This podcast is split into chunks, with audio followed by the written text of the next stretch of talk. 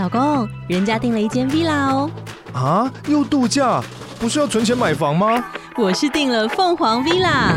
哇，竟然有千平花园，十五项休闲公社，回家就像度假哎！而且花园比房子还要大呢，还有我最爱的游泳池，耶！龙大营建 villa 生活，十年防水保固，二至三房，零七三九八五五五五，凤凰 villa。当我把这个很真实的心境做成一首歌，然后很多有同样感觉的人，他们从里面找到共鸣啊。Oh. 对，所以就在那一瞬间，本来是一个在讲沟通无效的东西，它突然之间变成一个空间，大家可以在里面做新的沟通。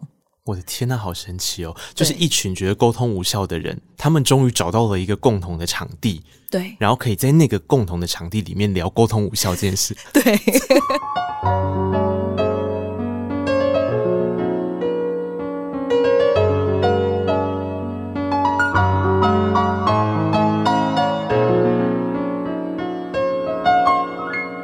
记得告白才有未来，欢迎收听《告白那一刻》。嗨，我是那一刻，希望你今天都好。嗯，不意外的，我很害怕的一件事情就是失去自己的声音。没有错啊，因为工作会用到嘛。可是我特别想要形容的一种失去的那个状态是这样：就我在说话，我在讲话，但你就心里很清楚，我知道这个沟通是失效的，是不成立的。因为你跟你在沟通的对象，并没有因为你讲的这一些话产生连结或互动，这个才是我真正害怕的事情。我觉得那个画面很像是跌进了一个黑洞里面，然后把所有的声音都覆盖住。你讲很大声哦，可是你自己听不到，差不多是这种状态。然后今天这个来宾呢，他唱歌，他跳过舞，最近也有开始跳了。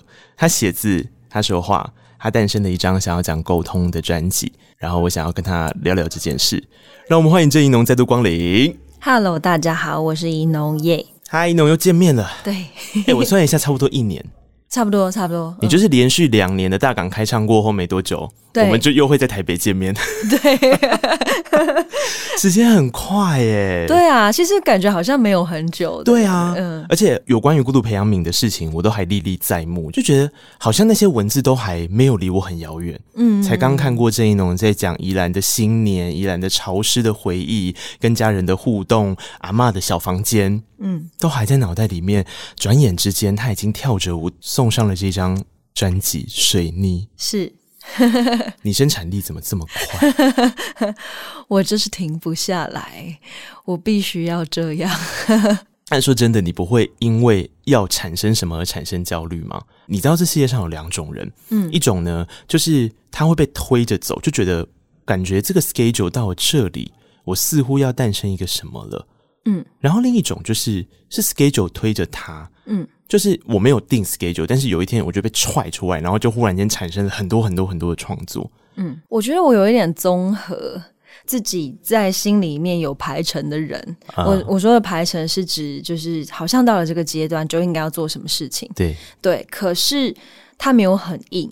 嗯，它比较像是一个幽微的感受。嗯，对，那我的整个人生会很顺着这些幽微的感受，扎扎实实的在经营很多事。这样，比如说，呃，可能有一阵子我会突然之间觉得。我这阵子都需要好好的练琴，嗯，对。那通常这个练琴之后呢，它都不会白费，它就会变成我接下来在演出的时候，哦、对对对，就那一阵子我的演出就会有这些东西出现，嗯、对。那或者是我这阵子觉得我需要阅读，嗯，对。那阅读了一阵之后，我就会开始。写出一些不管是文字作品，或者是即使是歌，然后可是那些歌是跟我前面的阅读有一个很明确的连接，嗯，对。那可是我在阅读当下，我只是觉得我有这个，不管是在心灵上面，或者是实际，我可能有一些欲望想要做某些事情，我隐隐约约感觉到，嗯，对，然后我就会去做它，嗯，对。所以那个排程它。是一种直觉吧，就是我感觉我有一个方向，这样，嗯、然后那个方向我还说不出来它是什么，我要做完我才知道它是什么。嗯、我这两天在细数郑宜农从我们上次见面到现在的过程，呃、嗯，我觉得真的可以用阶段性、阶段性划分。他在跟我们聊天的时候是刚诞生了一本文字的书籍嘛，写了很多的话，自我剖析。我觉得那叫脆弱书写。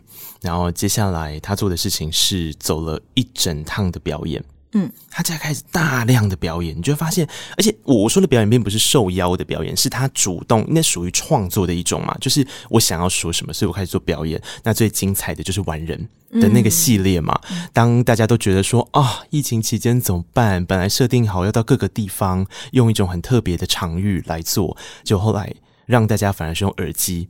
去感受那些场域，还是把那个精神做到，然后大范围的去做这个表演完之后，接下来就走进了音乐创作的世界，然后才是你现在我们今天要来聊的这张水泥的出现。嗯，你这个，因为我我感受不到中间那个。哎，郑一农这阵子去哪里的？没有呢。这样大家会不会有点腻啊？一直看到我，因为我就有在想，对啊，这件事情到底如果是一个很缜密的人，他可能想象到的事情是我每一件，就像我刚刚开场讲的，我每一个。阶段性，我想要跟大家沟通的方式，这些东西都只是载体。可是我想要跟大家沟通，那有一种人是，就像怡农刚刚讲的，我觉得你可能也比较像后者这个吧，就是你一个阶段之后，你就想要诞生一个东西。那这个一个阶段前面的前置期，有点像是在跟自己沟通。嗯，沟通完了之后，你才是呈现给大家。嗯，然后跟大家找那个频率对不对得上？对对，但是呃，我我知道要怎么说了，因为。好像看起来它都是有一个脉络的，嗯，好像你下一次出现的东西跟上一次是有关联的，对，对，那那个比较像是说，我好像从以前到现在，我做事情我会一一直去回首说，那我之前在想什么。然后我现在想什么？嗯、对，然后我这中间有了什么转换？嗯、我会一直去检视自己的这个，嗯、对，然后我会再把这些东西跟我的创作以及我跟这个世界的关系做一个连接，对，所以才会看起来好像一直都是有一个脉络在走这样。嗯、然后我的比如说宇宙好了，那这个宇宙它到最后会变成一个系列，嗯、那个也是因为。我一直持续的有在吸收这方面的感受或知识，嗯、然后因为那个东西持续不断，所以它就可以变成一个完整的企划。懂懂懂！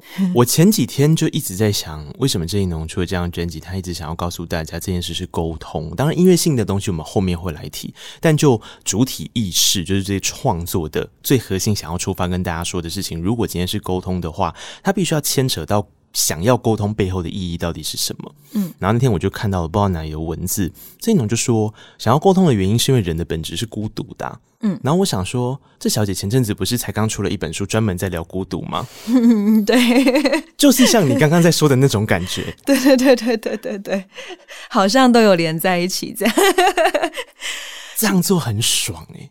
对啊。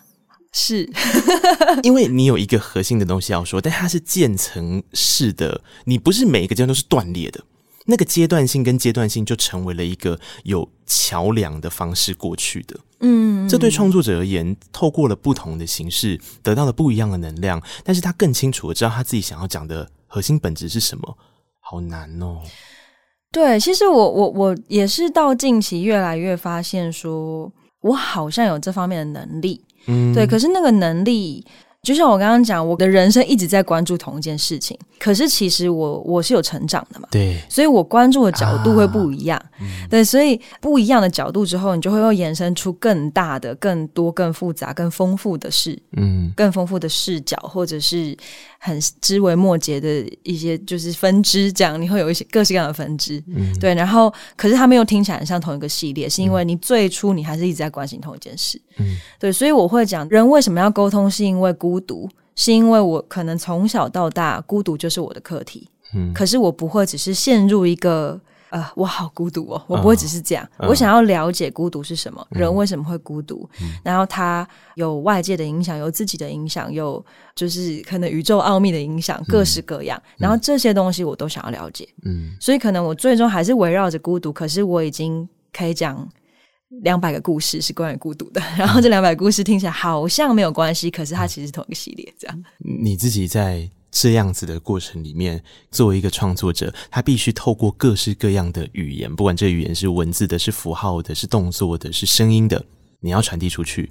但就像我刚刚开场讲的，总是会有那么一个时间点，你就觉得你的沟通就是无效的。嗯嗯，那这件事其实是。我觉得，对于如果你想要书写沟通或是书写孤独这件事，我的想象里面，这是一个非常难过的坎。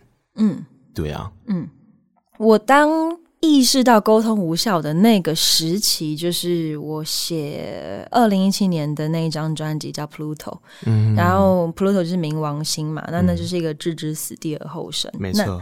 Pluto 里面的每一首歌都是带着一点无奈的，对，是有那么一点，就是已经沟通无效了，可是这样，对对，那那个时期确实很。心情确实蛮蛮沉闷的，就是像我的那一张专辑的最后一首歌叫《酒店关门之后》，然后那个歌词的内容就是：难道是惊觉所有的爱都是用模仿来换，然后所有的话说出来都是突然这样？那个是很真实的心境，对。可是有趣的就是，当我把这个很真实的心境做成一首歌，然后它有。搭上了一些气话，搭上了我跟大家讲话的方式，搭上我的演出，被大家认识了之后，嗯，很多有同样感觉的人，他们从里面找到共鸣啊，对，所以就在那一瞬间，本来是一个在讲沟通无效的东西，它突然之间变成一个空间，大家可以在里面做新的沟通。我的天呐，好神奇哦！就是一群觉得沟通无效的人，他们终于找到了一个共同的场地，对，然后可以在那个共同的场地里面聊沟通无效这件事。对，这好多层，大家有听出来吗？在一到一套，没错。哎，我觉得这逻辑上大家真的要跟上哦，它会变成是。当你觉得你沟通无效之后，你创作出了一个地方，让大家的沟通无效变成沟通有效之后，因而你也觉得这个沟通忽然间变成是有效的了，嗯、然后有一些开关就这样莫名的被打开了。嗯，对。但我觉得创作神奇的地方就是这个啊，很多人比如说呃写脆弱、写悲伤、写失去等等的，在写的当下，你会觉得自己是。可能是全世界最绝望的人，这样。嗯、可是当你试出这个东西，你为什么会想要试出它？就是因为你想要被人看到之后，也许有人会跟你说：“嗯，我知道这个感觉。”对。然后就在那个瞬间，突然间，这个绝望的处境变得没那么绝望了。嗯。所以这是一个很有趣的。这本身对我来讲就是很迷人的一件事，就是当我发现到原来沟通是这样，嗯，对，很多时候你只是用很漂亮的方式求救，对对，那你的求救获得了回响，然后大家也都获得了救赎，嗯，嗯，大概是这样。接下来我就要再问一个更鬼打墙的问题了，但是我真心好奇，我们刚刚所提到的这个状况，帮助自己。在某一种情形之下，走出了那个求救讯号，或者是求救讯号被听懂了吧？我们这样子讲，嗯，所以他其实可以抚平某一个自己在很脆弱，或是很很压抑、很不舒适的状态之下的那种情绪。然后这个情绪被抚平之后，下一秒不就会开始担心，没有在这个情绪里面，我就创作不出那个孤独的场域让大家安置啦。嗯嗯嗯。所以，对我，我有，我有过这个担心，对吧？对，因为我开始觉得，哇，我讲的话大家都听得懂，然 后我开始有点快乐，这样。嗯、对、嗯，那个时候我开始想说怎么办？我以前都是用这个比较多，是把我的没那么快乐的事情变成一个美的东西，对。嗯那所以后来就诞生了《给天王星》这张专辑，是因为好吧，既然我我感觉到大家，那我现在要来讲大家，我不能只讲我自己。哦、对，那这个还是我觉得所有的事情都一样，你你前面有了解的东西，它不会消失，嗯，你可以好好的运用它，你可以持续的。在这个你本来了解的基底之上，可是你可以有更大的视野，或者是更完整的视野。嗯，对，所以给天王星是我开始努力想要做出更完整的视野。嗯，对。嗯，那到现在水逆的话，那就更包括我一开始在发想这个主题的时候，它就是有这个企图，这样。嗯，对，跟给天王星又是不太一样的状态。嗯，欸，你很容易打破一些我本来。斩钉截铁的事情，因为我在来之前，我就一直在想着《郑义农》这张专辑应该有一个很重要的关键，是因为通常一个创作者三是一个很神奇的数字。嗯，第一张专辑多半还是在强烈的表达自己，第二张会开始困惑，我前面表达的东西到底有没有人在听？嗯，到第三张一定是因为第二张被听懂了，所以才会有第三张专辑的出现嘛，所以就会包容。可是接下来到了第四张，通常不像第四张，它更像第一张。嗯，三会变成的一个数字的循环啊。嗯，那你刚刚居然说水逆其实是本来在一开始的时候就已经是跟着这个 flow 走的，所以它并不是一个像我刚刚讲的一样，它又回到一的状态。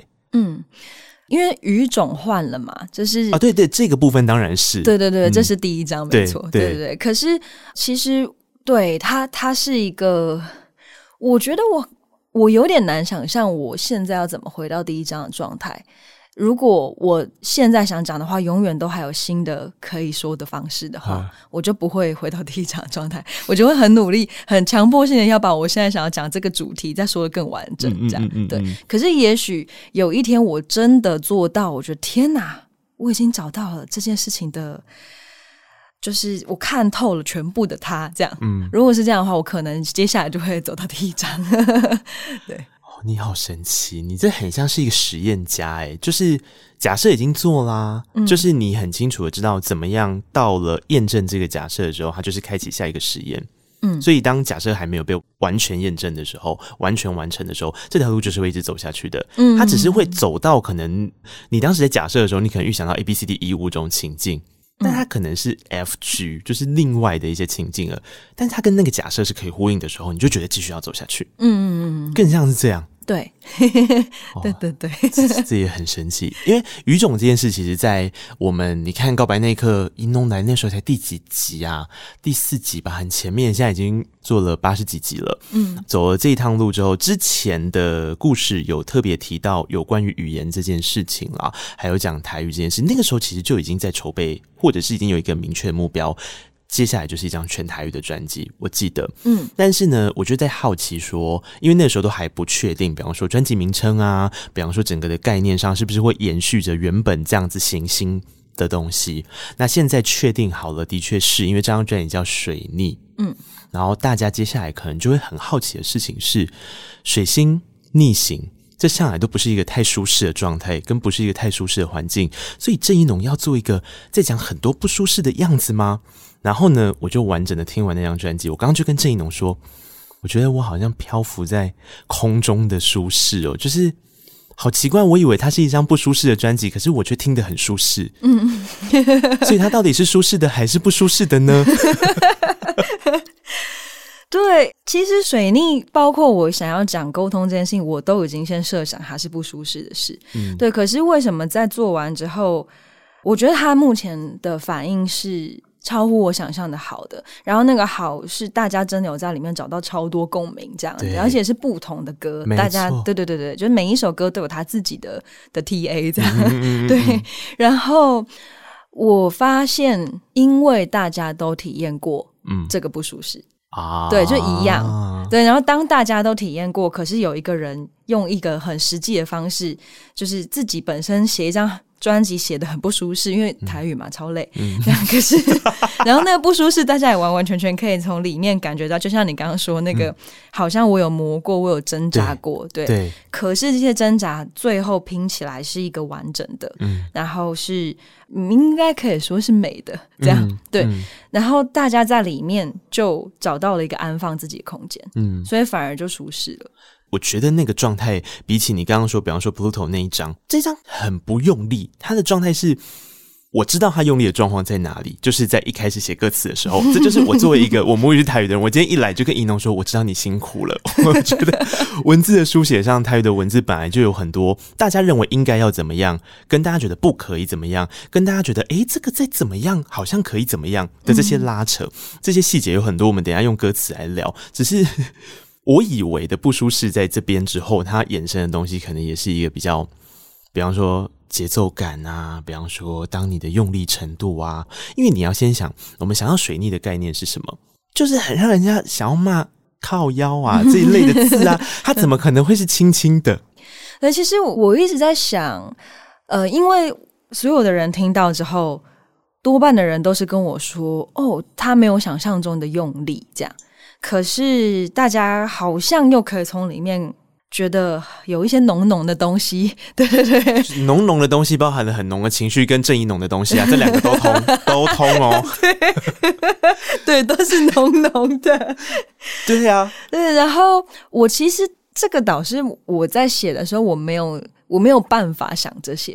嗯、我当时我在克服这个语种跟音乐之间的关系，我就只是很努力的在克服它，嗯、然后很努力的在找到这所有的东西组合起来最好的样子。嗯，对。那当然，我自己本身，我想要讲，不管是任何一种困难，任何一种悲伤，嗯、我也比较喜欢用。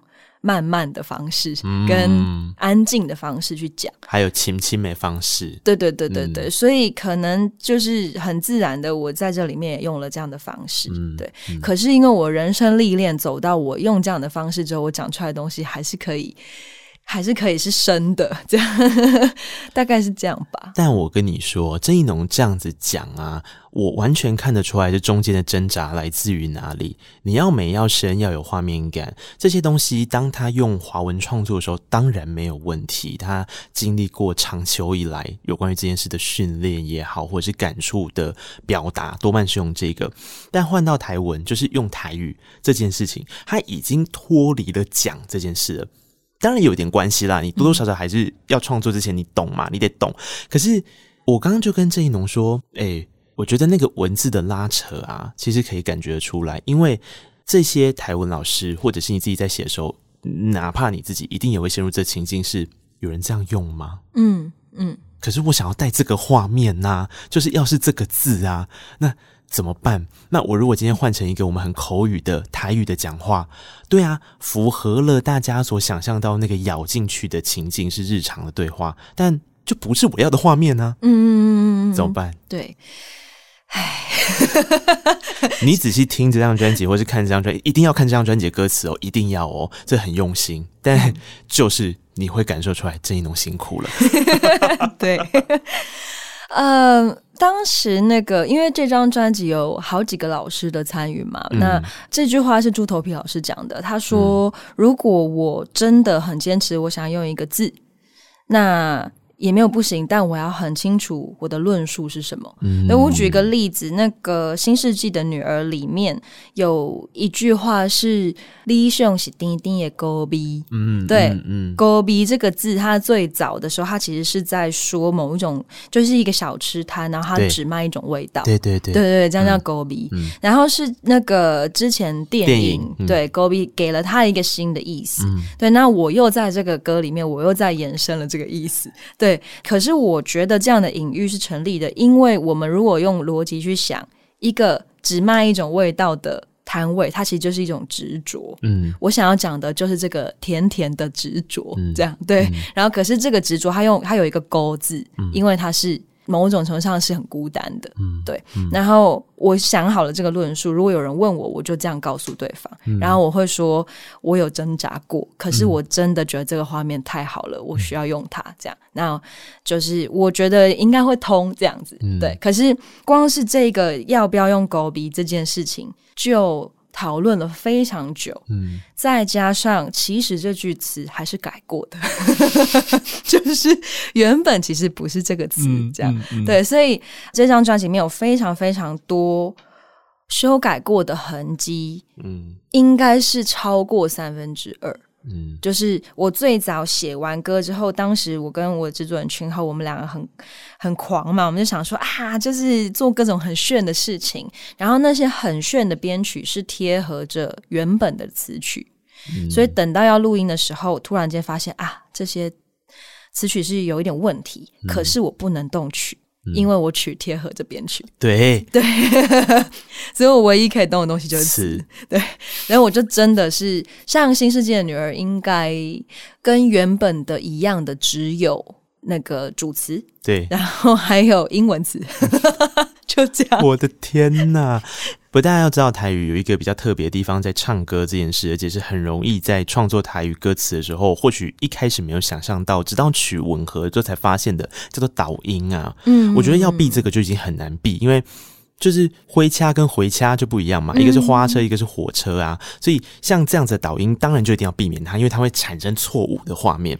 对对，那除了这个之外的事，其实我觉得像怡农说的一样，他正在，我不敢说那个叫做定义啦，可是我觉得他正在试着要去衍生语言背后的种种的画面，然后在不要是错误的情况之下，嗯，让大家感受到那种意境。我觉得光这件事就是 必须要肯定的吧？这个，谢谢。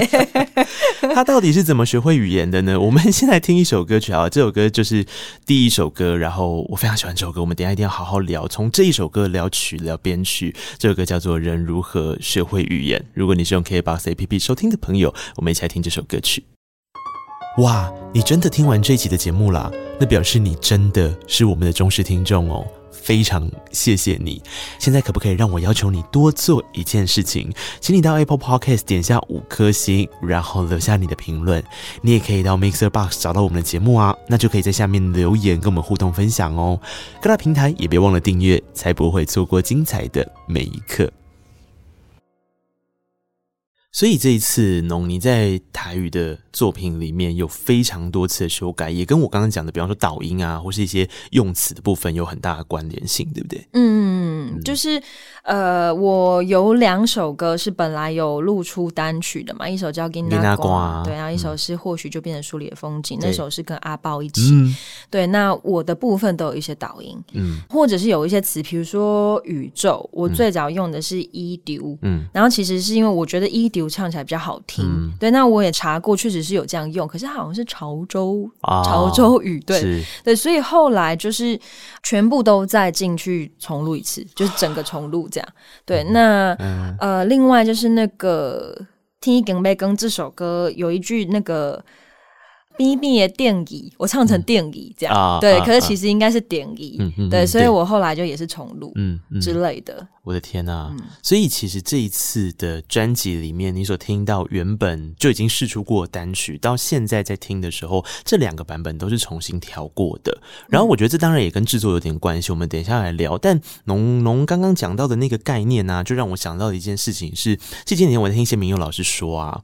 其实现在新生代的创作歌手，或者是说平常可能是习惯用华文创作的人，改成用台语创作的时候，应该要思考的事情，可能有一个比较大的关键点是。这个东西叫做录音作品。当录音作品被流传下来的时候，它就代表了你在这个阶段你是怎么看待这个语言的。嗯，然后比方说像刚刚讲到的这些事情，为什么要去避免它？倒不是说哦你说错了我要谴责你，而是你要知道的事情是这个东西就是会流传下去。嗯，所以你多一个字少一个字，你用了一个导音。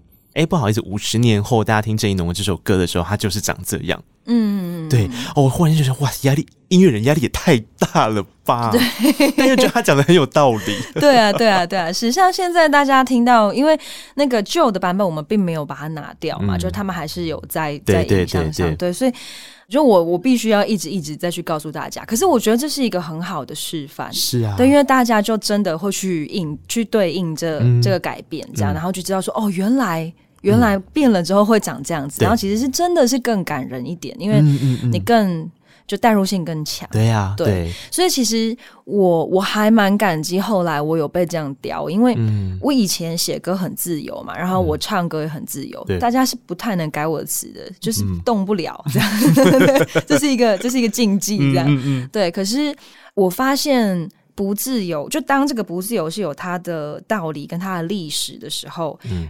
我觉得我有因为这个不自由而变强，那个变强是我更可以去融合各式各样的观点，嗯，嗯，我可以去同理不同的观点，是是，对。然后当一个创作者可以同理不同的观点的时候，你就可以，我不知道这怎么说哎，就你的气场就会不一样，没错，对，没错，因为重点就在这，我们前面其实花了一大块的时间在讲宜农，他并不是因为这个样子，所以全部都改成是。非常口语，但是同时也流于大家习惯性反射到的那几个常用的日常对话的单字，并不是，它还是有呃，在留住所谓的画面感这件事情之后，我们看看尽量怎么去调整。但我同时要保有我自己的，我觉得那个不叫做愧靠，正确定义那个不是愧靠，重点是正确定义应该是他自己的概念跟想法。嗯，因为文字嘛，那个是词，倒不是唱的问题。嗯，对，那我觉得郑一农做到这件事很神奇。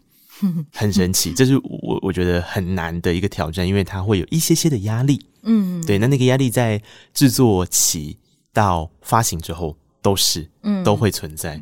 嗯，但但这边就必须要说，这真的是我蛮幸运的，因为我身边就像莎莎，就是何心碎老师啊，嗯、然后像对。猪头皮老师、激动、嗯、啊，我爸，对，然后还有我的制作人君后，我就是所有的人都很有耐心、很有热忱的在想要达到那个尽善尽美。嗯，对，然后我觉得这些人他们的用心有鼓励到我，嗯、就他们那个不只是用心而已，他们那个有一点就是 因为走火入魔，对，有点走火入魔，绝对是。走火入魔，小青蛙就是君后，绝对是走火入魔。他多夸张，你知道吗？我真的觉得，你以为玩人这件事情是他们玩出了一个玩吗？就是完全的玩吗？没有，这张专辑多过分的就是这个。你知道，呃，我自己在听完整个之后，我发现其实它有一个，为什么我会说我一直没有掉下来？我一直在漂浮在空中。你就不用担心你某一首歌会掉下来，嗯、这些事情全部都是在制作端上面有非常高的意识，让曲跟编曲贴稳着。嗯，然后那个稳定度非常的高，高到即便是两首本来就已经发行的作品，它再回来之后，那个氛围感，它是在同一个空间里面的。嗯，郑一农的 vocal 选用的录音的麦克风，嗯，然后包含了他怎么 tune 郑一农人生，并不是有一首忽然间哦雾感很重，下一首忽然间很 real，下一首你很明显的听到他换了一个麦克风，没有，他每一个东西都是有一个。我不知道是当时就已经做好一个标配了，还是是事后真的有办法把它调回这样，反正很厉害。这个是有有非常有意识的在做这件事情，是吧？对对对对对对。而且我觉得这是一去不回头的事，就是你。有一张达到，你接下来每一张都会有一张要达到，对对对，这个同整性。这张同整性是从这张还是之前就已经有意识在做这件事？其实我 Pluto 的时候就有有在做这个、嗯、这个事情嘛，嗯、只是当时没有那么纯熟啦，嗯、因为那个我自己制作嘛，嗯、我还是现在回想会觉得啊，有些东西不够不够精细，或是漏掉了，当时也没想到。对对对对对，嗯、可是其实一直以来我都希望我的专辑从头听到尾是有他自己的一个故事。脉络对，跟就是声音的脉络也是吻合，都一样的。他不会忽然间在你耳边讲，下一秒钟在山谷里面跟你对话，嗯、就是宜农营造出来的空间感，一直是一个。其实我觉得这跟孤独这件事有一点点关系。它会在一个场域里面，它不会一直浮动着。那如果它今天一直浮动着，你的心就会跟着它一直。跳来跳去。假设你今天是整个 flow 这样听下来，所以这件事情是我一开始觉得最厉害的事。那这当然前期如果照一农这样说，在录音的时候就有意识的做到了。那它的稳定度，它的我刚刚讲的那个飘飘的感觉，或者是那个声音的细致性都做出来之后，君后他做的事情是什么呢？哦，你们刚刚有听到那个人如何学会语言吗？诶。他把它当成是一个声音创作，哦不是只有歌曲创作。当编曲是一个声音创作，说他怎么说？一开始的时候，你有没有听到那个清清脆脆的声响？它很像是小朋友在牙牙学语，想要讲话，但是不知道怎么讲。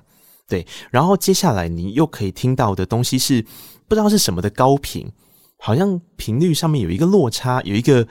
如同吻合着故事里面在讲的那个那个地方叫做寒风大雨的幼鸟要展翼嘛，展翅飞行，嗯、用这样子去搭，你就觉得完全咬合着情绪。然后接下来你力气不是用完了吗？有一个词，力气用完了，力气用完之后，你发现它变低变柔软，它在边的部分，哎、欸，它有需要这个样子吗？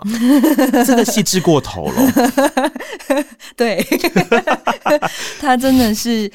其实我们的整张专辑的制作脉络是从歌都还没开始写的时候就讨论好的，就是第一首歌的故事是什么，第二首歌进到哪边、嗯、开始，然后到第三首歌越来越愤怒，然后对中间开始这个放开一个情绪之后又收回来，这样就是那都是想过。然后我才开始写，嗯，对，那就是这个状况，他同时在做音乐上面的同整，对。对，所以我们都是顺着这个脉络在前进。哦、那他可能想着这个故事的时候，他也就开始会去在细节上面想说，那如果是这个故事的话，这边可以有一个什么。他有下意识的因为这样去外面采集声音吗？哦，没有，这个就是本来的素材是是？对，这就是有趣的地方。就是我们两个为什么会一拍即合呢？因为他本人也是一个对声音有很多感受的人，嗯，所以其实像《人如何学会语言》里面的各种取样，是两年前他去台东玩，嗯、然后他自己在民宿里面，比如说像那个歌里面的大鼓是那个民宿的地板，哦，他敲那个地板，哦，然后他把它录起来。然后他当时根本没想到这东西可以干嘛。嗯，他是之后他自己又做了这个 beat，所以专辑里面有一些歌是会写 feat 亲后。对对，那些歌是他已经自己先做了一个纯音乐的 beat。理解了。对对对，然后我再写进去，然后我们、嗯、他的 beat 当然有被改嘛，因为就是我写进去之后要咬合啊，对，很多东西会换这样。嗯、可是这个结合来结合去，我们就会变得。呃，我们心里面的画面感会很一致。嗯，对对对，所以我一边在写词的时候，他一边就在看着我的歌词，他就有有眼神线的东西，这样。好酷哦！对，而且这一次其实，呃，我觉得也就是因为刚刚所提到，这是完全有意识的在讨论跟进行，甚至是就算我们拿过去的素材过来，它都要是吻合我们现在想要沟通的。状态，嗯，而去做出来的东西，所以像比方说，人如何学会语言，或是很多这首歌曲的时候，你会听到有一个我自己还蛮欣赏。我想说，嗯，一诺也知道这个时代，当进入了短的音乐的时代之后啊，留这么长的尾奏，或者是有这么长的前奏，嗯、真的是一个勇气。但它就是好多首歌，你要把后面的尾奏画面给听完。嗯，它会是一个很精华的最后收尾，想要告诉你的一个小段落。比方说，像这首《人如何学会语言》，它后面是一个长长的、很空灵的，然后有一点点，它那个应该也是现实的收音吧，就是那个鸟的声音，还是那是合成器做出来的？呃，有一部分是现实，有一部分是合成器交错着。对对对对对对，嗯。那你看，营造一个画面，你知道花多久时间吗？它不会是没有的哦，它就是把它做完。嗯嗯，对。对，其实，因为我们本来在一开始讨论的时候，我们还有很积极的在想说，我不知道青后后来有没有变了，但我是变了。就是一开始讨论的时候，他是有想说，还是要有一些流行的元素在里面啊。嗯、我们要让这张专辑它有它的市场面，可是那市场面又要是酷的，就是如何可以达到是我们想做的，可是又有市场面这样。嗯、他是有想过这件事，嗯嗯。可是我自己做到后来，我就没有在想。对，所以那个，比如说尾奏要不要留，我最后就会觉得好留，而且它就是要这么长，而且它最后还要有一个有一个那个卡带的声音，嗯，对，那那个东西就是完全不是现在主流的唱片会做的事情，对呀，对对。对呀，我觉得 一直在想，然后还有一个也不是现在唱片主流会做的事情，是你真的把自己的一首歌，你有没有发现现在 intro outro 越来越少？嗯，我觉得这很神奇哦。嗯、这个是我这阵子开始放，我想说，诶，对我怎么好久没有跟创作者聊到 intro 跟 outro，那就更遑论把一首歌直接当成是一个环境音、嗯、去表达你没有办法说话的 speechless。嗯，但它就是很精彩啊，它就是一个 bridge，然后它甚至是一个段落到一个接下来要开启一个新的章节，这些东西都是。你要顺着歌曲听的时候，你才感受得到的。你怎么会有这个自信？现在大家会顺着歌曲听，我都一直在宣传这件事，但是我总觉得我已经很没有自信这件事了。但我我们这次好像有一点做到哎、欸，真的吗？就因为我收到蛮多回响，真的就是说，哎、一整张听完真的感觉不一样，这样，对对对。嗯、然后再加上，因为我现在在小巡回嘛，小巡回的时候是我跟青后两个人组合，对，没错。然后我们就会一直跟大家聊这些东西，对对。那我现在每一次只要有访问有干嘛的，我就会跟大家讲说，请大家从头听到尾，从头听到尾，因为他那个顺序、那个次序是有音乐人特别想要说的话，所以他中间即便放了一个东西。进去，它也不是毫无原因的。嗯，它衔接了尾奏，它衔接了他当下这个时候所承载的任务是什么？那个任务可能是创建出一个场地，让这个场地更稳固，等等等的。对，那好比比方说像我我自己啊，我自己觉得我们刚刚说到的那一首《Speechless》，它就可以跟吴明益老师的那，就是取材于他文章的那一篇，就我们刚刚听到那首歌曲《人如何学会语言》。嗯他就可以有一个机会对话，那他同时也会跟下面那个找频率的那个，我每次都不会念那个哒啦滴滴嘟噜，嘟噜滴滴哒。提到我在电台做节目的时候，我播的郑一农第一首歌，就是这整张专辑我第一首跳出来的一个就是这一首歌。我要报歌名的时候，我真的看了那个词看了很多次，我才敢念出来。很多人都这样子，其实他本来就是要让你这样子啊，因为它就是一个找频率的过程啊，就滴嘟嘟哒啦哒啦滴嘟嘟，就差不多是这个概念。对对对对对对，它是它其实也是跟 Speechless 可以做一个对话的呀。嗯、那你看 Speechless 第三首歌，这首歌结束之后，接下来的四五六七这四首歌曲啊，你真的是要按照顺序听，你会知道语言做出来的目的是为了沟通，沟通的目的是为了要找到一个对象。当你跟这个对象在寻找的过程里面，你会觉得很难熬，你会不断的换，然后那个换指涉的可能也是换掉自己的想法哦。就是你，你就会开始慢慢的理解，因为原来我真的还蛮孤独的，就是我有好多事情想要找到一个对频的人。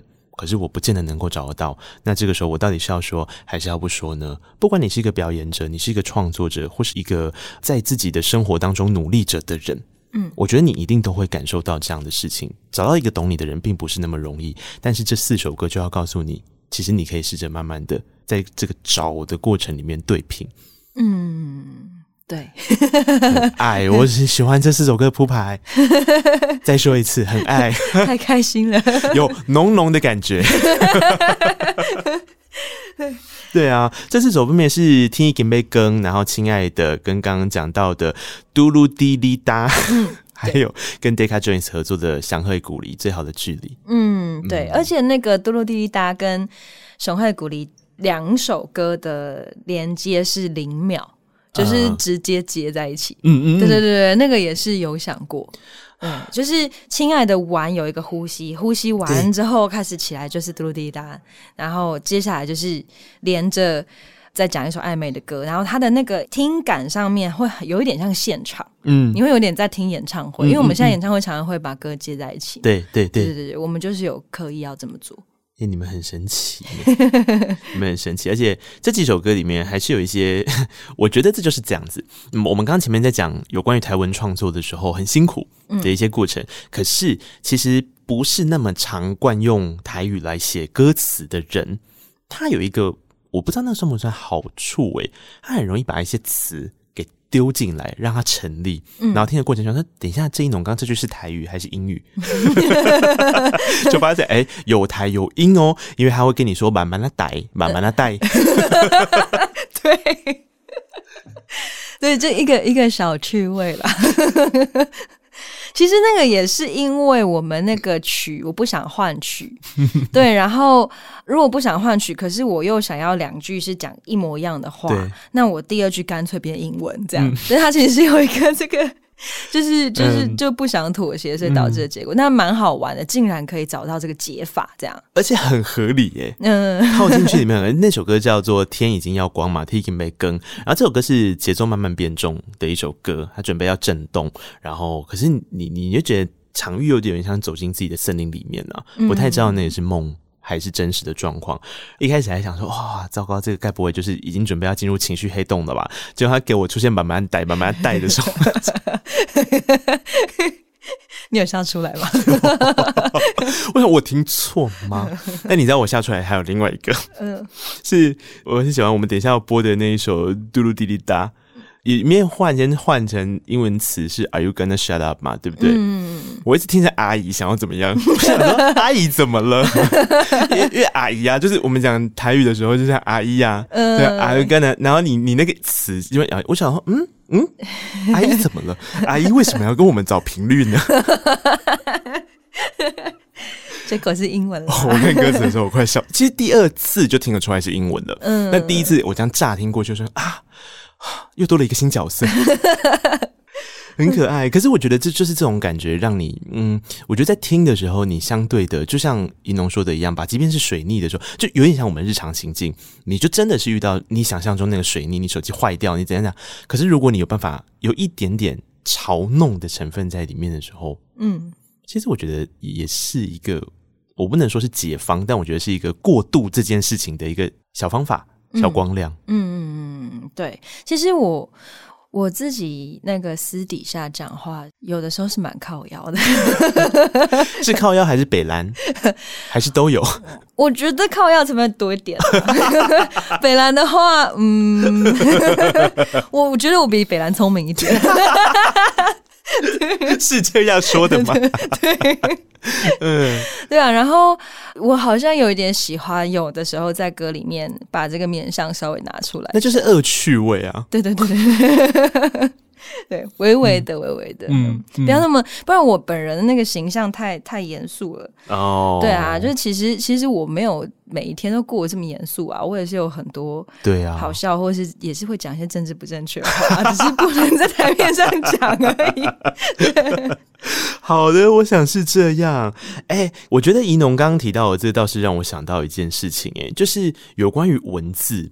或是有关于我们创作出来的东西，因为它要表达一个很明确的你当下想要讲的主题的时候，我们常常会陷入一个状况，就是它似乎会有一个框架，就是哦，OK，我举例，然后我们要讲婚姻平权，嗯，那它似乎就必须要带来很多的温暖，嗯，很多的支持的力量。可是，在这个温暖跟支持的力量之后，有没有办法把它跳脱变成是它可以是快乐的，嗯，或是它可以是。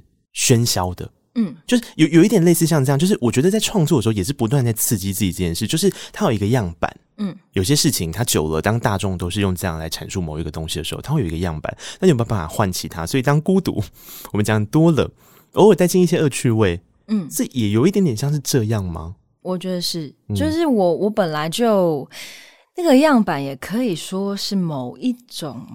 对想象力的挤压，对对对对，就是，然后大家好像就会反而变成是这样子哦。有一种状况是，因为你曾经做过一个温暖的举动，然后这个温暖的举动又跟这个议题有连结，对，所以大家以后在看到你的时候，都觉得你好温暖啊。你做任何事情，大家都会立刻说这个人好温暖。对，对对对。可是其实有可能。一个人他绝对不是只有一种面相，没错，对，所以我会在创作里面尽量的去，或者是甚至我现在不只是在创作，我可能在表演的时候，我在跟大家聊天的时候，我都会去强调这件事情，就是我不是时时刻刻的温暖，就我没有任何一个状态是时时刻刻的，对，它是一直在变的，嗯，对。那同样，我们也可以用各种不同的状态来面对同一个议题，嗯，对。可是我们只要知道最终的目标是什么，什么？对对对，嗯，那那个过程，其实大家真的可以不用觉得一定。要只有一种做法，我觉得你好像无时无刻在踹人，就他听得太出舒适的时候，你就一脚过去。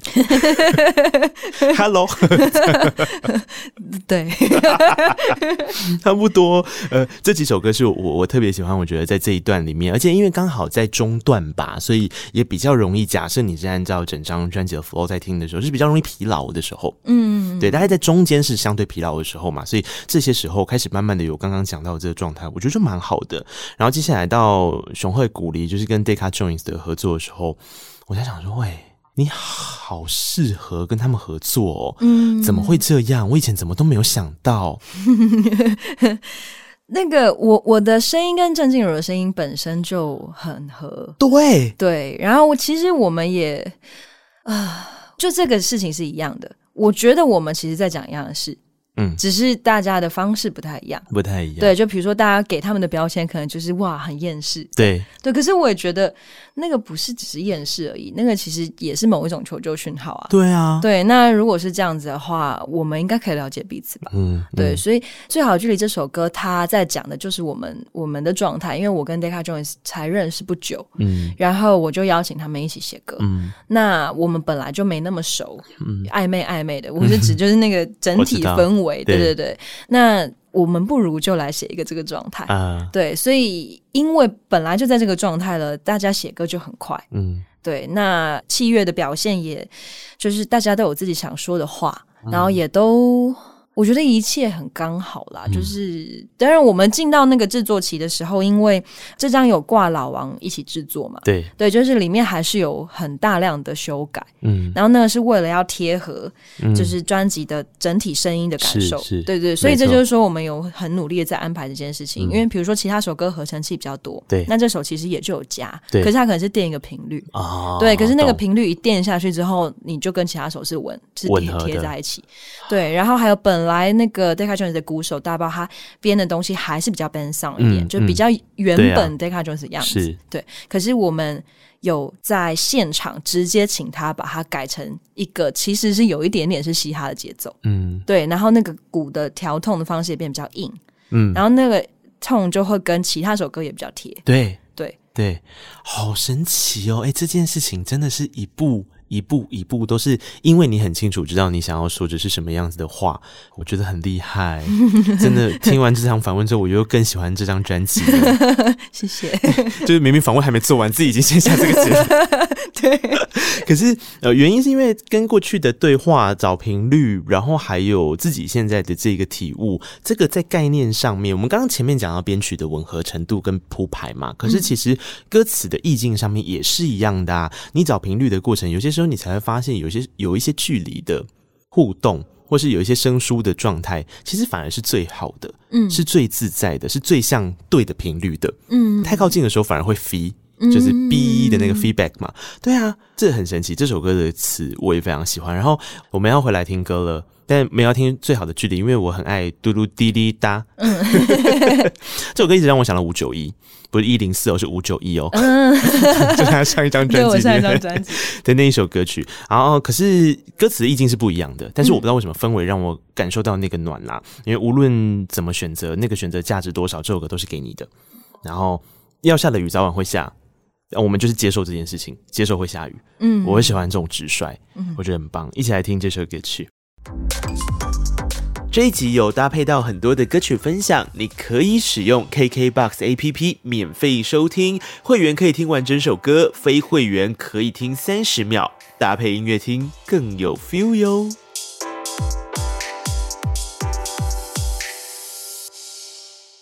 好，那如同我刚刚说的。有一些歌曲其实可以跟过去的一些痕迹做对话的。那当然，最近大家应该会看到宜农有一个很感人的 MV，也不是最近了，已经释出一阵子了。就是刚刚有提到的新世纪的女儿，她这首歌，我可以看着她望向千千万万，望向有爱心。嗯，耶，我觉得很开心诶。听你这样说，这个很重要，因为这是一个创作者，当他对同一个议题经历过了时间，经历过了自我的成长，经历过了自我的书写之后，他想要怎么说？谢谢。嗯，《新世界的女人》是呃，算专辑蛮后面才完成的作品，嗯，因为我一直知道那边有一个缺口，然后这个缺口我想要讲的东西比较大，嗯，对，那那个比较大，这一次是什么呢？其实我身为一个女性，可是我从来没有用一个比较。真的是很女性的视角。对，我通常，其实，在我的很多歌里面，我有发现是没什么性别感的。嗯，对对对。可是我第一次，可能也真的前几天，我的一个朋友他在看完我的那个 MV 之后，就跟我说：“哎、欸，你真的是一个女人了。”这样。然后，因为他看我成长十几年，嗯，对，所以他突然之间有一天意识到说：“天啊，你不能说是一个女孩了。”嗯，对。然后我。听到这件事情，我是开心的，嗯，对，因为我觉得这是应该是一件值得骄傲的事，就表示你你拥有了更大的包容力，或是你拥有了更适切的可以表达温柔，嗯，然后你也更适切的可以表达，甚至是性感之类的各式各样，嗯，对，那。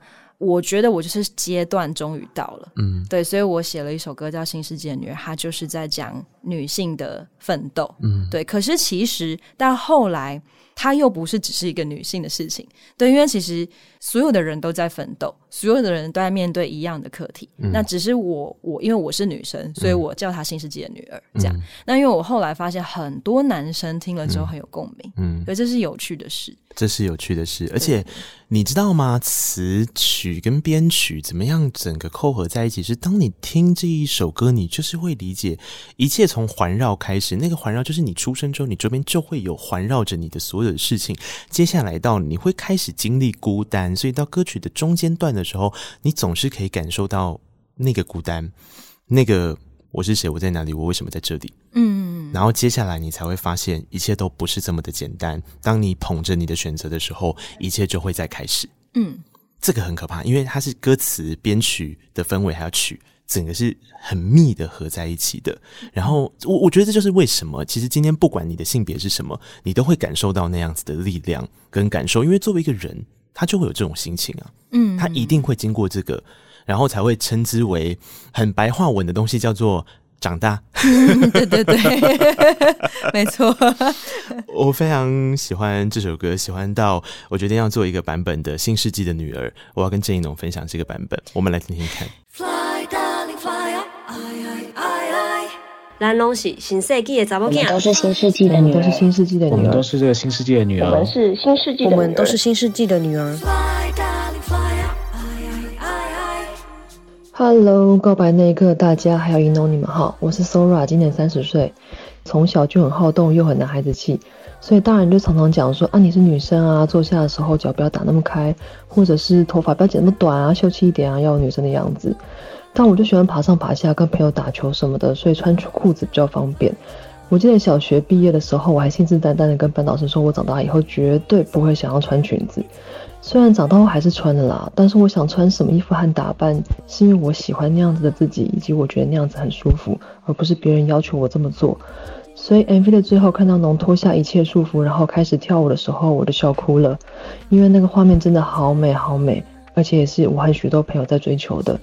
谢谢农将这个想法唱出来。我是 Cheers，今年二十九岁，加班到深夜的回家路上，听见但是目屎那点点丁弟弟加班的小鸭来宾，当下突然觉得那个状态很可悲，也很想哭，但毕竟都是自己的选择。看着前方三十五岁的你，大家都说你越来越美，是那样成熟自在，而且充满自信。希望三十五岁的我也能长成这个样子。你敢有听到你自己？五吧，嗨，一农，我是佩佩，今年三十二岁。我在别人觉得还在玩耍打拼的时候踏入婚姻，生了小孩变成要在家里照顾孩子的妈妈。比起冲动，我更勇敢的去追求我自己想要的。面对每一个选择跟阶段都有它的甘酸甜。最后的歌词里，你刚我听到你家的吗？因为就是。听见心里的声音，所以支撑着现在的自己。我是用心，今年四十五岁。国小时我的志愿是当一个开跑车的女强人，但现在的我主业就是个全职妈妈。从职场回到家中后，有好一段时间是没有自己的。后来花了好久的时间与自己对话，和自己和解，把自己照顾好。听着歌词，如同看着自己的这一段过程，觉得每一个人都该仔细听到心里想，不用遗憾。你好，你好，我是小鱼，今年二十七岁，目前是一名职业军人，而平时最爱的兴趣是跳舞。当我听到这首歌的时候，内心蛮百感交集的，因为当兵是为了家庭，也是为了生活，但这也是我的选择。自己虽然已经抹去了想变成女生的想法，所以一直以来都很压抑着生活着，但听到这首歌曲后，才发现自己内心的女孩并没有消失，让我更想好好的做自己。听我内心的声音，成为这个新世界的女儿。谢谢这首歌带给我的力量，相信自己并爱自己的选择就是最好的。一直以来都很喜欢你的作品，总是能在歌曲里 MV 找到很多的意义与意思。更感谢你一直为婚姻平权发声，让我们能在黑暗中得到更多的力量。嗨，宜农，我是 AYO，今年二十八岁，像你伫新世纪的查某囝内底写的概念同款。我是别人的好朋友，别人的查某囝，别人的同事，等等。毋过上重要的，我是我家己。看到你的勇气影响到遮侪人，我嘛感觉真替你欢喜。其实这几冬真正多谢你陪我成长大汉，多谢你。谢谢你，郑宜农。谢谢你，郑宜农。加油，爱你啦！反正我爱你。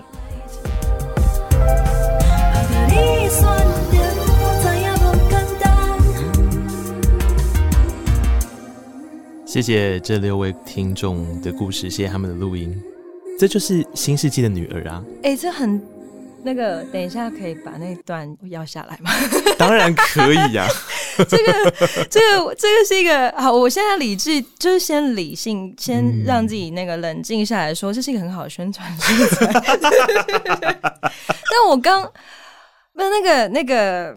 因为有有有几个声音是熟悉的人，嗯、就是他们、嗯、我的演演出，他们几乎每一场都会来。嗯、但但是中后段之后开始出现，就是我没有那么熟悉的故事，嗯、对我有点受到蛮大的撞击。这首歌曲它就有点像是明亮感四处激发，它想带来的是满天星斗。那我就觉得，如果满天星斗可以在空中呈现的时候。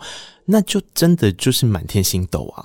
但每个人都有属于他们自己作为新世纪女儿的故事，嗯，无论她的年纪，无论她的心理状态，无论她的生理性别，其实都是嗯。嗯，你是不是很爱逼我哭？嗯，才没有。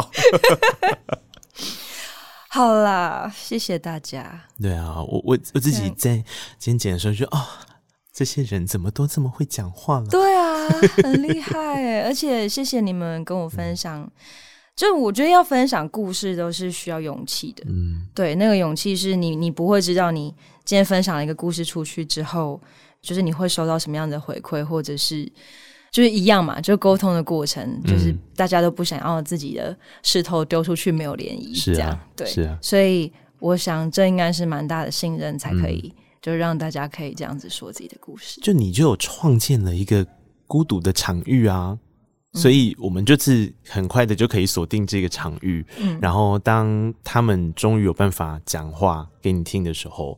我想他们都准备好了。嗯，谢谢。而且你你你有发现里面有一个小彩蛋吗？你知道最后那个人是谁吗？我知道啊，阿优啊，超好笑。而且他说他是 A Y A Y O，我觉得超好笑。我想说，你到底是有让郑宜农知道你是谁，还是没有？大家知道阿优是谁吗？他就是那个。戴蓝莓啊，对对对对，嗯、教大家说台语这样子，然后你们可以去搜寻他的 YouTube 频道，他就很认真、很认真的在经营这块。对，对啊，而且这一次的专辑里面其实是有他的帮忙的。对对对对对对，嗯、他有应该是所有的歌的那个词，他都有帮我校正过，嗯、然后有帮我把它全部写成台文这样子。我其实，在写歌的过程，我也都有丢给他听，嗯，然后他有给我各式各样的意见。你你是本来就认识他吗？还是工作的关系遇到？就他在这个独立音乐圈里面。就是以各式各样的方式、各式各样的姿态存在着。对，他一开始是拍东西啊，对对对对，是啊，对啊，然后就就碰到，啊，后来他就开始，比如说会上台啊，然后后来又经营台语这块，就现在还有到处在演讲，对对对啊。因为我们看到的时候，通常就是他影像作品之后啦，就是他用戴拉梅亚的那个部分，然后想说，哎，这一次拜托，好歹我马西杰戴拉郎，当然是要给台南人一个，对对，然后我就想说，哦，那就 shout out to 戴拉梅。没啊，好了，然后就跟我制作人说，没关系，你前面找一些人，但你最后帮我找一个，就是我要找他，我要找阿佑，对，然后回来就说 A Y O 是谁？还想了半天，对啊，好好笑。但真的都非常谢谢这六位录音的听众的故事，我真的是自己在剪的时候，我也非常的感动。那有些东西时间的关系，我还是有稍微修剪了一下啦，但嗯，整体来讲，我希望能够让你们的故事全部都呈现到一农的耳朵里面，是因为这个才成就了《新世纪的女儿》这首歌。那众人在帮郑宜农化妆，化成郑宜农的样子，是这个 MV 里面的状态嘛？只是我们 MV 里面聚焦到的是郑宜农自己的心情、自己的演变、自己的改变。但我希望这个版本感受起来是你们也是在帮郑怡农化妆，没错。但是那个化妆是你们成就了，或是呈现出了怡农的另外一个样子。因为这就是表演者，当他站上了表演的舞台之后，他带着一个作品跟大家分享的时候，他就会变成是这样的色彩了。他不会是走他自己的东西了。嗯。更像是这样吧。嗯，谢谢谢谢。我跟你说，我在挑郑一农的 flow 的时候，我大概知道，嗯，通常我们送上礼物之后，郑一农理智线会先断裂，所以我大概后面只剩下五分钟可以讲话。这我是清楚的。谢谢 谢谢你这么了解。所以，呃，你放心，后面不会再有一些惊吓的东西了，就是到这里。因为我们接下来聊一个很温馨的事情，就是有关家。其实这次还是有把一些家的意向给放进去。那个，我我一直。在觉得，其实很多人很幸福的事情是，如果说你去问你心中一个安定的地方，然后你觉得他们都不懂也没有关系哦，我不在乎他们懂不懂，因为我很在乎这些人。通常有一块就是家嘛，嗯，或是你的某一个家人。他可能是支撑你的人，然后之前我们在告白那一刻的前面跟一龙聊书的时候，其实就有聊到，因为有介绍给大家那首歌刚推出嘛，那首歌是讲跟阿妈的互动的一些回忆吗？嗯，啊，种种的，然后去想象到的那个有关于味觉嗯的事情，嗯、然后接下来。我觉得他太坏的一件事情是他在给那馆后面放了最红台，嗯，忽然间就给我撞击了阿嬷的声音进来。我想说，哎、欸，你这个不是恶趣味喽，你这个才叫逼哭人吧？什么意思？你是不是很想要逼我们哭？这才是我们想问你的吧？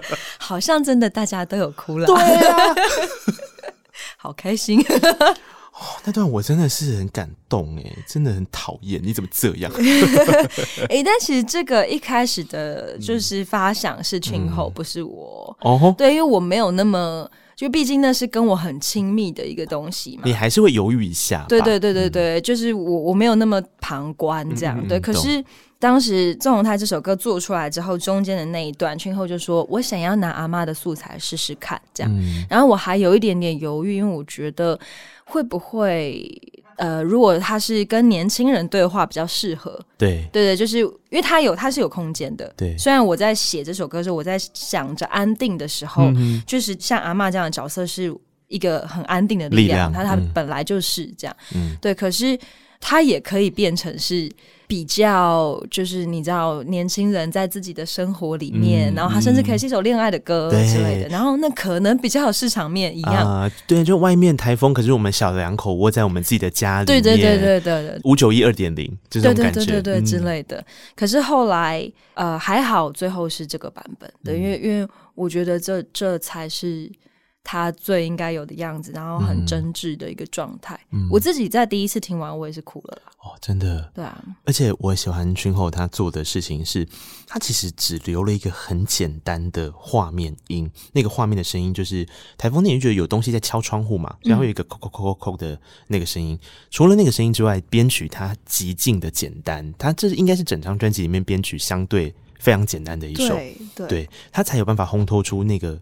这一次的，其实这次我觉得有一个哲学的的思辨啊。我们节目时间关系没有多聊，就是有关于我们在用语言这件事情。有时候无声是一种语言，有声也是一种语言。群后他就是做了无声的语言，嗯，他在帮你用没有人声讲话的语言，他做这个，然后你做人声，对对，然后他这里人他就是他推，嗯，你上，可是大部分其实是你们平均一点，甚至他多一点的，嗯，对对，嗯。这个我要那个下一次小巡回的时候，我要讲这个，我要偷起来，偷起来，对对，我觉得很棒哎，嗯、对啊，而且他应该很开心，因为他的、嗯、他所有想的事情都被你听到，嗯、对。但是我想讲一下那个敲敲敲的声音，那也是蛮有趣的，嗯、那个其实是呃钢琴踏板。啊，对，居然？对，因为那个就是我们在录钢琴的时候，这次的做法是。呃，钢琴不是在传统录音的空间，嗯嗯、它是在录音室的外面走廊上，嗯、然后呃架了几支麦克风，直接收最现场的声音。嗯哼，对，所以那个一直在踩的过程很安静，然后一直踩东西。啊，天哪！然后因为那个是老钢琴，嗯、所以那个踩下去是有一个。对，有一个很像很像地板，或者是很像木窗，一直在被敲打的声音。我真的吓到哎、欸！你现在讲，我才哎，怎么会那么合啊？对啊，对啊，对啊！但是当初就是有想过，这个声音就是那个、嗯、对，而且因为它就有一点点是老房子嗯的声响，嗯、就是老房子的那个窗户有时候会比较，那可能年久了，所以它比较松一点点的时候，那个风只要比较大，其实真的都是会听到那个声音的、啊。嗯，它就像回到阿嬷家、啊。嗯对，哇，太棒了！天啊，没想到是这样子，哎、欸，他也很神奇，他，对啊，他太酷了。我希望他得奖，请向我献上最高的敬意。啊，shout out to 他了，我觉得太厉害了，群后。但这整张专辑里面，其实就是像这样子的铺排，我觉得会让人家有一种，我觉得他也不能说一气呵成，他比较像是绵延开来的。感觉跟感受力，然后直到最后一首歌的时候，其实这也是我今天要问的最后一题了，就是《波浪垮蝶所在》，就是没有人看到的地方。这首歌曲对你来讲，你觉得它比较像 bonus track，还是一个下一篇的开启？哎、欸，你这很会问呢、欸。啊，我就觉得它就是，对我们当初呢。其实他是整张都写完之后，最后才写的歌。然后我们就是要把它放在最后一首。嗯，可是我们在把它放最后一首的时候，我我我很喜欢句点这个这个符号。对对，为什么？因为句点中间是空的。对对，也就是说，它里面其实有。很多话的，我很常在写东西的时候，我句点，可是往往所有的东西都是在这个句号后面，嗯、对。然后我想要在音乐里面做到这件事。啊，对，所以我们当初就有设定这一首歌，它是首先它要先连着上一首风景的结尾，啊啊、所以它和弦是用一模一样的和弦直接顺过去，对。可是它要是很安静，嗯、然后好像有要开展，可是最后没有开展，嗯、对。然后他讲的东西要很私密，嗯。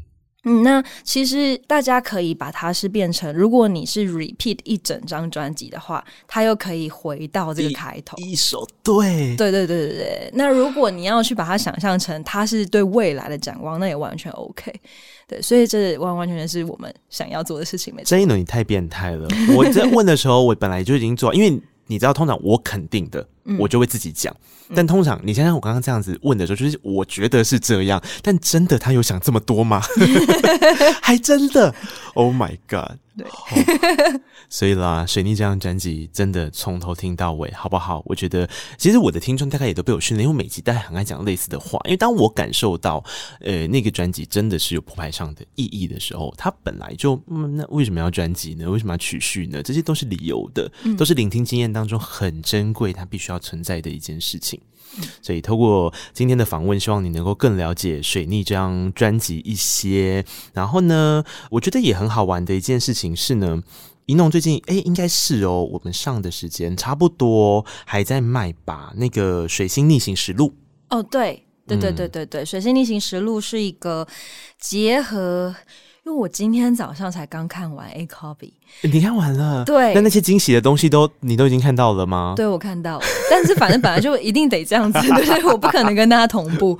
我跟你说，我就是看到那篇文章，我就跟我制作人说，你不用再找他的幕后团队，因为那些事情全部都已经录过一次了。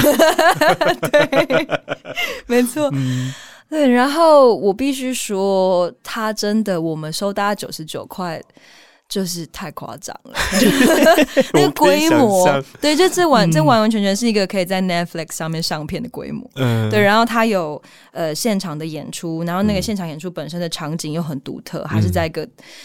我现在不能讲什么空间，很炫的空间，然后就是有一种好像有一个星体降落的感觉，这样。嗯，嗯，那可是记录的部分又很细致，然后很多观点，嗯，然后我自己也没想到，我自己讲的那些话，最后捡起来，哦，原来是有这个意思，这样。就是我可能他们都只是我人生的一个片段，嗯、对，可是原来原来我的这些片段他们是有意义的，对，所以所以很推荐大家可以看。然后另外还有一个事情要讲，就是那个除了九十九块的《水星逆行实录》之外，呃，因为为什么是九十九块呢？因为我们想让大家把钱省下来，八月六号在台北流行音乐中心。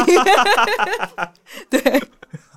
没错，我想这一切都有它存在的意义，都有它存在的理由。当年在眼泪里面唱着《撒由那拉》的人，他根本没有想到他会推出一张全台语的创作专辑，但这件事就是发生了。然后发生的时候，他没有觉得这很神奇，因为这就是他长久以来累积之后，他觉得他要说的话。